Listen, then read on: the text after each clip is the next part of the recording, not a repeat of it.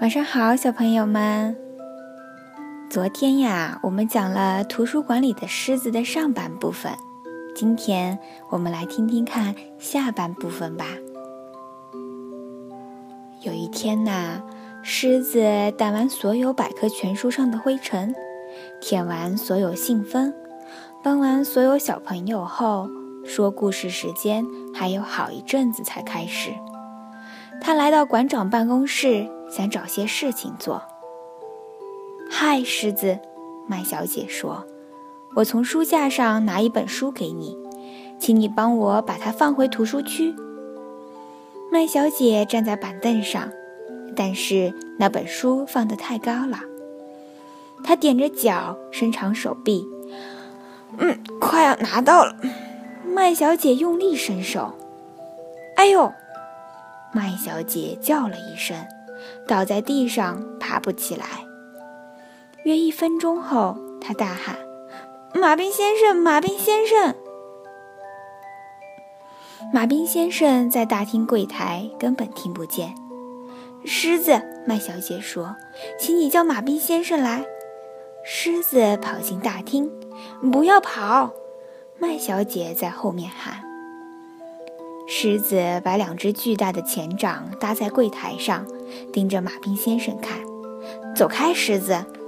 马兵先生说：“我很忙。”狮子低声吼叫，他用鼻子指向麦小姐的办公室。马兵先生还是不理他。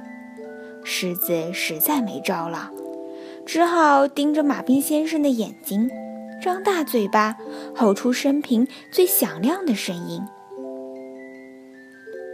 马兵先生喘着气说：“啊，你太吵了，你不遵守规定。”马兵先生快步走出大厅，狮子没有跟上去。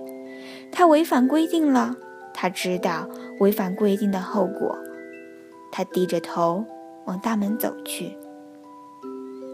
马兵先生没注意到狮子走了。麦小姐，他边走边叫：“狮子违反规定了！”狮子违反规定了。他闯进麦小姐的办公室，她不在座位上。麦小姐，有时候啊，麦小姐的声音从桌子后面传来。只要有正当理由，就算在办公室也可以打破规矩。我摔断了手臂，请帮我找医生。马兵先生跑去找医生。不要跑！麦小姐在后面喊。第二天，一切恢复正常。麦小姐的左手臂上有了石膏，医生叫她不要太劳累。我的狮子会帮我的，麦小姐想。但是这天上午，狮子没有来图书馆。下午三点钟，麦小姐走进说故事区。说故事阿姨刚开始为孩子们念故事，这里没有狮子。图书馆里每个看书与用计算机的人都不停地东张西望，希望能看到毛茸茸的熟面孔。但是狮子那天没有来，第二天也没来，第三天呢也没来。一天傍晚，马兵先生来到麦小姐办公室。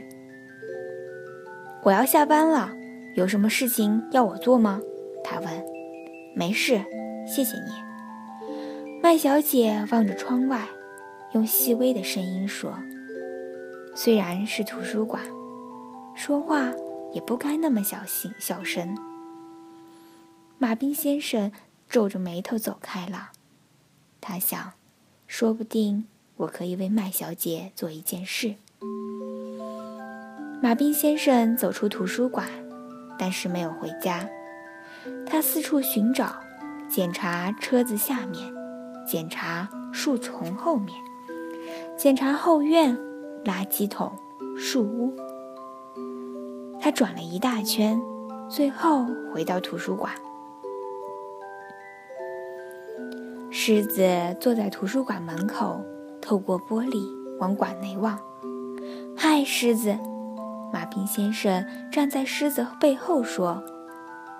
狮子没有回头。我想告诉你，我们有一条新规定。